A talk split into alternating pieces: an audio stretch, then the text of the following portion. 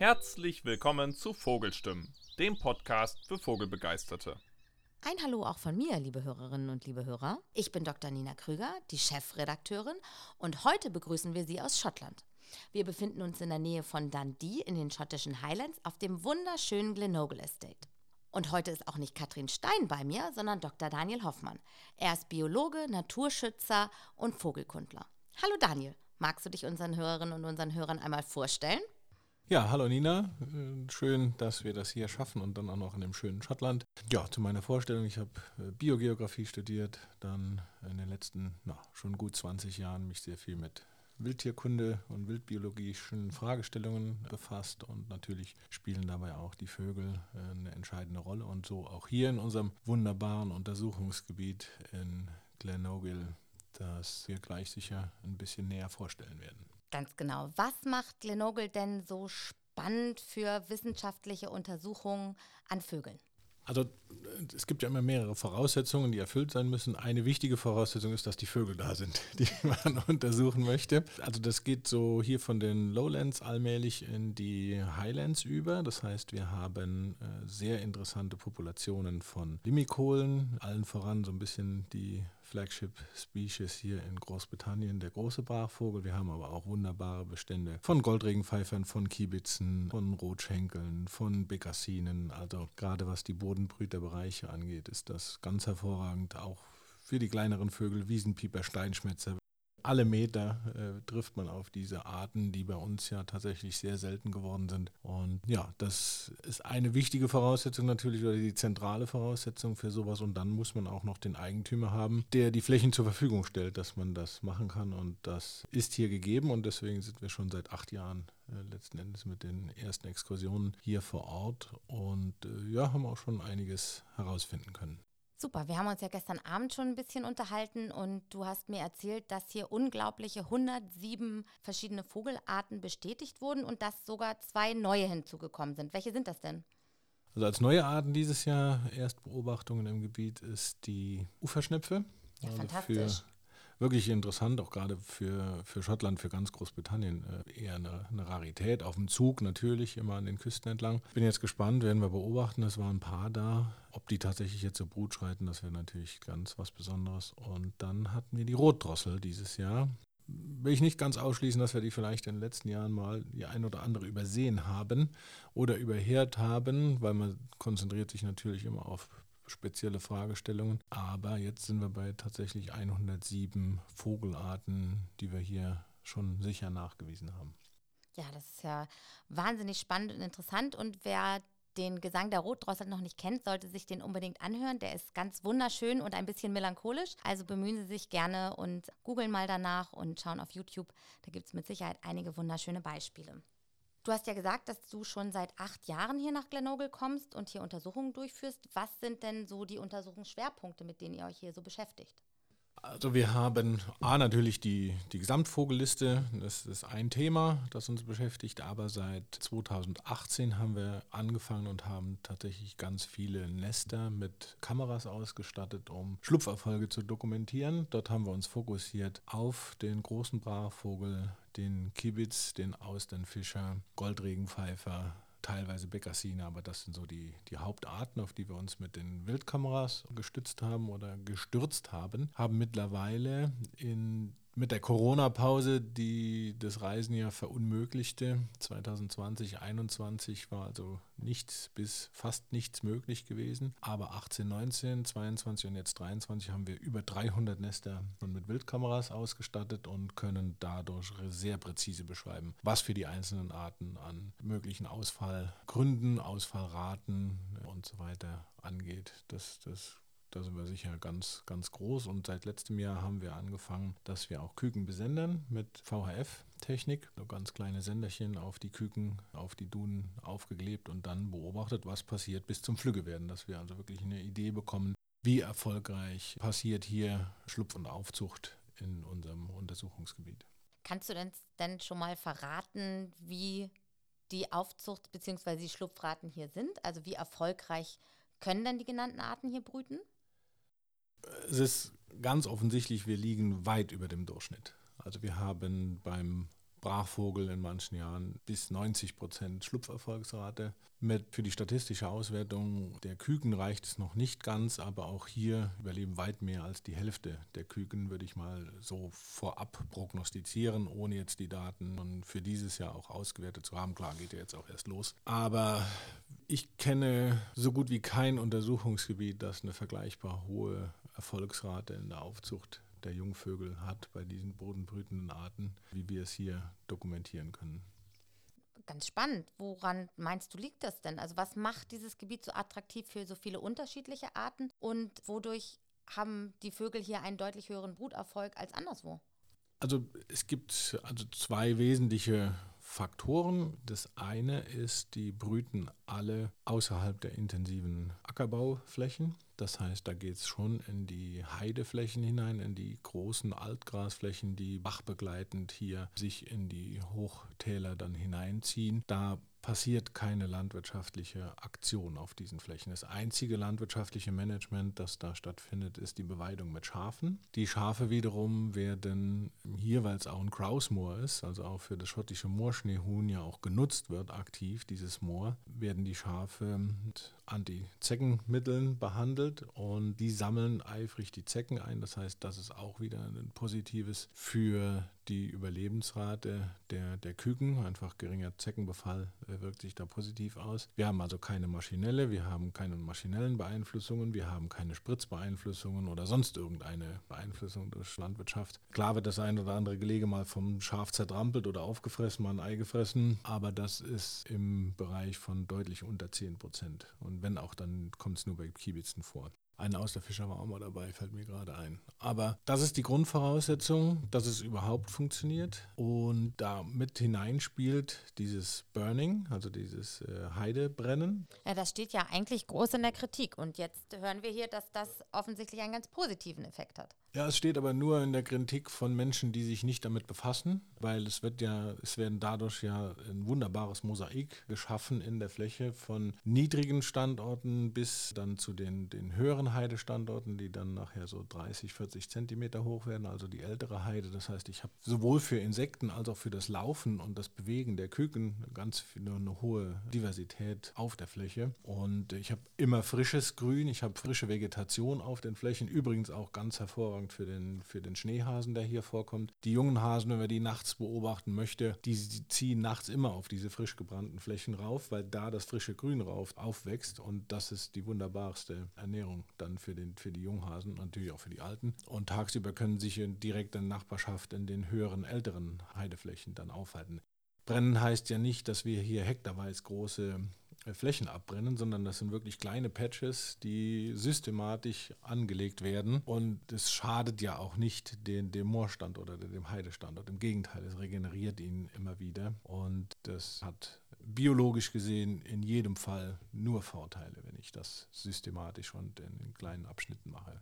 Der nächste Punkt, warum das hier so erfolgreich insbesondere ist, wir beobachten ja viele Flächen, die sehen toll aus, die finden wir toll, die finden auch die Vögel toll, die brüten dort und dann werden sie aufgefressen. So, ich habe einen Lebensraum, aber ich habe keinen Überlebensraum. Das ist ja oft die Problematik, mit der wir uns in vielen deutschen Schutzgebieten auseinandersetzen müssen oder in manchen auch auseinandergesetzt haben, weil es heute mit geändert wurde, weil man dort ein jagdliches Management eingeführt hat. Und eben die Beutegreiferbejagung der generalistischen Beutegreifer, die wird hier in der Fläche sehr groß geschrieben und hoch bewertet. Das heißt, es werden Wanderratten gefangen, in zahlreichen Fallen, es werden aber auch Wiesel, Mauswiesel gefangen. Marder sind ja nicht vorhanden äh, hier in Schottland. Es gibt ja keinen Steinmarder, den Baumarder gibt es hier nicht in Ermangelung von größeren Waldflächen. Es gibt den, den Iltis, aber der konzentriert sich eigentlich überwiegend auch in die Tiefländerbereiche. Der kommt also oben in den Highlands auch eher wenig und, und seltener vor. Und der Fuchs wird intensivst bejagt. Das heißt, Füchse kommen hier natürlich vor, aber in sehr geringer Dichte und vor allem in geringer Dichte zur Zeit der Aufzuchtzeit,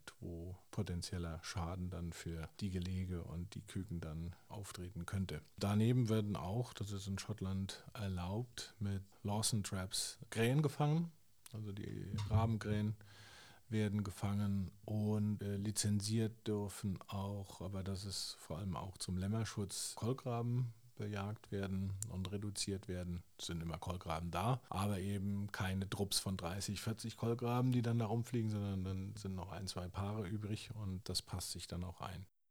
Greifvögel dürfen gar nicht bejagt werden, äh, werden auch hier absolut und strikt nicht bejagt. Deswegen haben wir eine wunderbare Palette an Greifvögeln auch da. Und zwar vom Merlin bis zu Seeadler und Steinadler sind hier über alle Falken, die hier vorkommen können, Bussarde, Rotmilane, alles mögliche, Habicht, Sperber, sind alle vorhanden. Um, auch die Nachtgreifvögel, die Eulen und Käuze sind vorhanden. Also das ist wirklich eine Rundum-Vielfalt, die hier ermöglicht wird, dadurch, dass ein gezieltes Management sowohl in der Fläche als auch ein gezieltes jagdliches Management parallel umgesetzt wird. Ja, sehr interessant, vor allen Dingen mal zu hören, wie das in anderen Ländern gehandhabt wird, gerade Bejagung von Krähen bzw. von Kolkraben ist ja in Deutschland ein schwieriges Thema, wird vielleicht partiell umgesetzt, aber gerade Kolkraben werden ja mit Sicherheit nirgendwo daran gehindert, Einfluss auf Vogelpopulationen zu nehmen.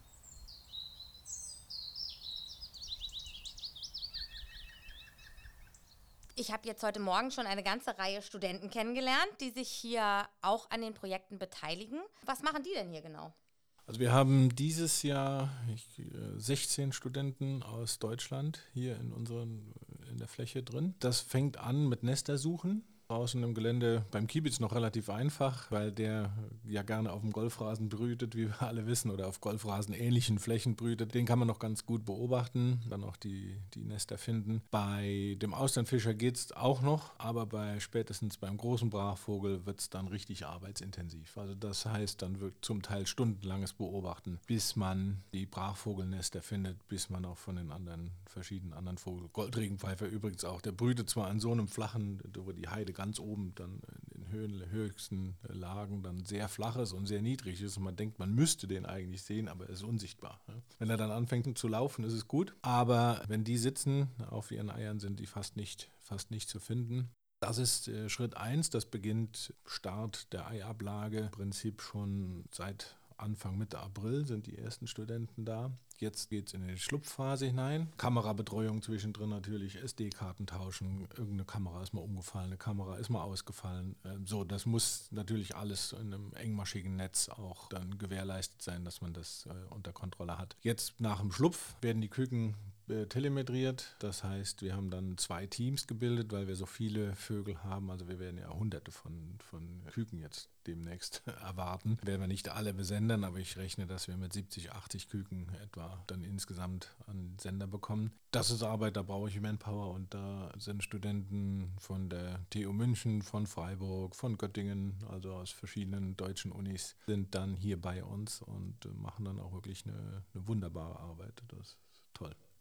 sind ja schon einige Ergebnisse publiziert worden, die hier erlangt wurden. Kannst du so ein paar Beispiele nennen, was hier schon an tollen Erkenntnissen zustande gekommen ist durch deine Forschung, durch die Mithilfe anderer Wissenschaftler beziehungsweise auch der der Studenten?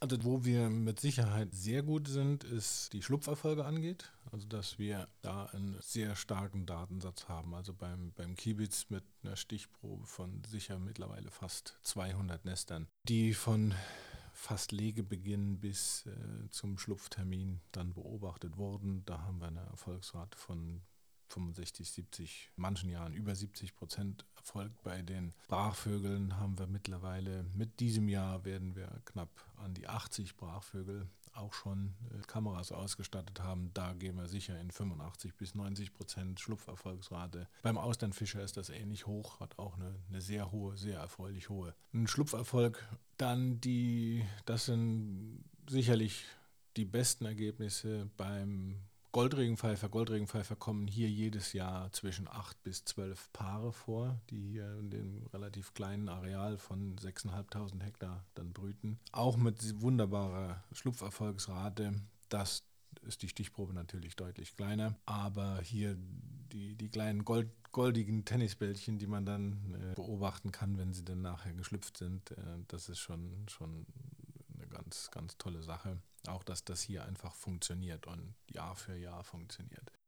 Schneehase hatte ich eine Zeit lang auch im, im, Fokus mitgehabt. Da haben wir auch so ein bisschen Überlebensrate von Junghasen äh, mal analysiert. Das ist halt auch toll, ne? wenn sobald die, die Bodenprädatoren nicht mehr so häufig sind, hat auch so eine Art eine, eine, wahnsinnige Überlebensrate. Also da ist von den wenigen, wir hatten das nur mal so, so experimentell ein bisschen ausprobiert, ist, ist von, ich glaube, es waren acht Junghasen, die sind alle bis erwachsen geworden. Das wird uns beim Feldhasen in, in Deutschland zum Beispiel niemals gelingen. Ja, das glaube ich auch nicht. Mit äh, den unglaublich vielen negativen Einflussfaktoren, äh, die das dann hat. Aber ist ja eine andere Art. Wir wollen uns ja auch auf die Vögel konzentrieren. Also da habe ich, was auch noch sehr spannend ist, auf für uns natürlich ist das Thema äh, Birkwild. Birkhühner gibt es in, in, sehr guter Population. Dies habe ich die endgültigen Zahlen noch nicht, aber ich rechne mit 80 bis 90 adulten Birkhähnen, die hier auf verschiedenen Balzplätzen, dann zum Teil mit 15 bis 20 Hähnen auf einem Balzplatz, dann, dann zur Balz schreiten. Das ist ganz, ganz wunderbar, weil sie auch ja, ich meine, das erzähle ich ja nichts Neues. Birkhahn ist ja auch eine Art, die nicht nur in Deutschland, sondern letzten Endes im gesamten Verbreitungsgebiet, vielleicht mit skandinavischer Ausnahme, dann rückläufig ist, ähm, ganz vielen Bereichen. Ähm, hier auch noch in erfreulich hoher Zahl und ich kenne jetzt mittlerweile die Plätze, wo sie brüten. Aber tatsächlich haben wir noch nie, also nicht nur ich nicht in den letzten acht Jahren, sondern auch die Gamekeeper, die zum Teil schon 15 Jahre hier sind, kein Nest von einem Birkhenne gefunden. Also die scheinen sich so gut zu verstecken oder so abseits zu brüten, dass man die Nester einfach nicht findet. Wir sehen dann nachher die, naja, die drei, vier Wochen alten äh, Jungen. Sie sind definitiv da und, und sie fliegen auch darum dann ja schon und wir sehen sie. Äh, ich habe jetzt in, im Winter angefangen. Wir haben Birkhennen gefangen und mit GPS besendet. Erstmal zwei, um das generell mal zu überprüfen. Und äh, ich hoffe jetzt, dass ich über die Telemetrie dann die Neststandorte finde und dann auch noch ein bisschen mehr Info bekomme, äh, was passiert mit den, mit den Birkennen und wie ist da die Überlebensrate. Das äh, ist sehr interessant und bei den Birk, beim Birkwild scheint es wirklich so ein Auf und Ab zu geben. Also letztes Jahr hatten wir 50 Prozent niedrigeren Bestand als in den Jahren davor.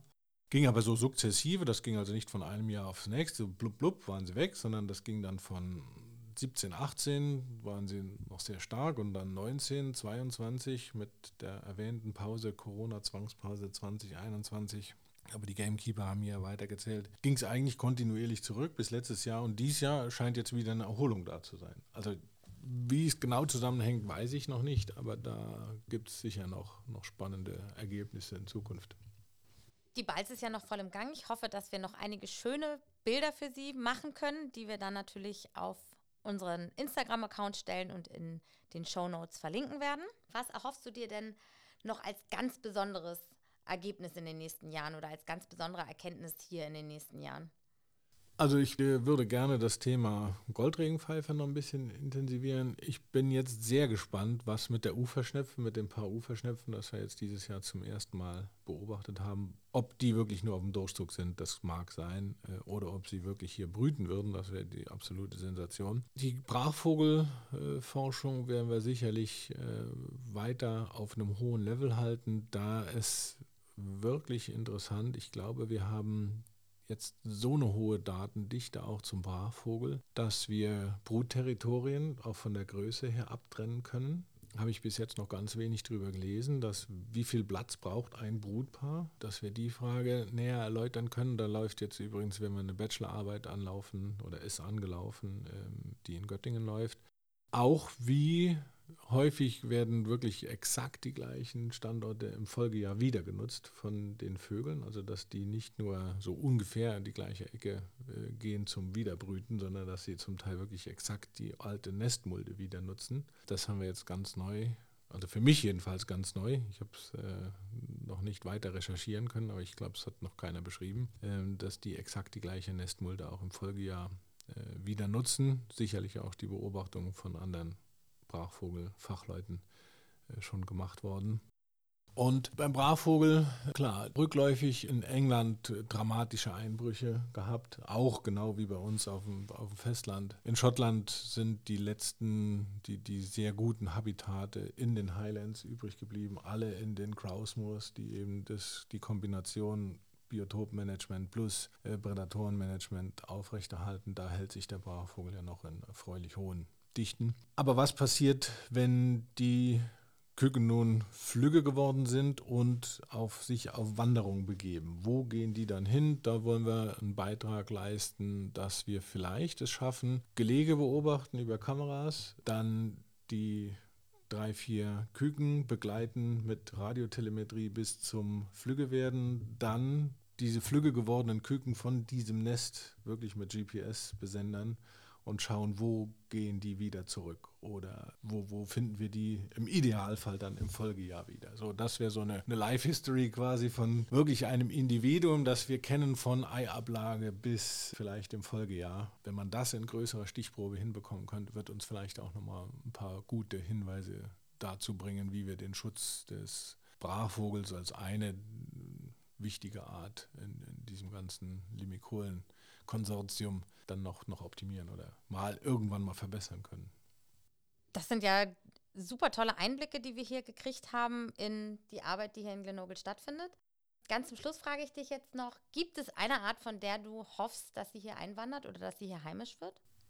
Also ähm, es gibt schon ein paar, also der Merlin ist sicher eine Art, den den würde ich mir etwas häufiger wünschen. Ich glaube, das Potenzial hier auf der Fläche ist da, jetzt unter den, den Greifvögeln. Dann sicher das Thema Hochhalten, weiter hochhalten, die Arten, die sowieso da sind. Ich glaube, das ist das zentrale Ziel. Wenn es gelingt oder wenn es aus irgendeinem Grund passiert, dass die Uferschnepfe äh, häufiger da sein sollte, ist das auch ein nettes Ergebnis, das dann ja eben zeigt, dass die, die Fläche offensichtlich ja auch für, für die, die Limikolen von besonderer Bedeutung ist. Ist eigentlich alles da, was man hier klassischerweise in der Region zu erwarten hätte. Wie gesagt, Uferschnepfe ja, die anderen auf dem Durchzug. Ja, denke, das muss man sehen. Also da glaube ich, dass, äh, dass wir eigentlich schon ganz, ganz gut sind, was, was da zu erwarten wäre. Klasse, dann danke ich dir sehr für deine Zeit. Ich bin ganz sicher, dass wir uns mal wieder hören, dass wir das ein oder andere Update zu den Forschungsergebnissen bringen werden. Im aktuellen Heft finden Sie ebenfalls einen großen Artikel dazu. Und jetzt gehen wir raus und suchen ein paar Kiebitznester.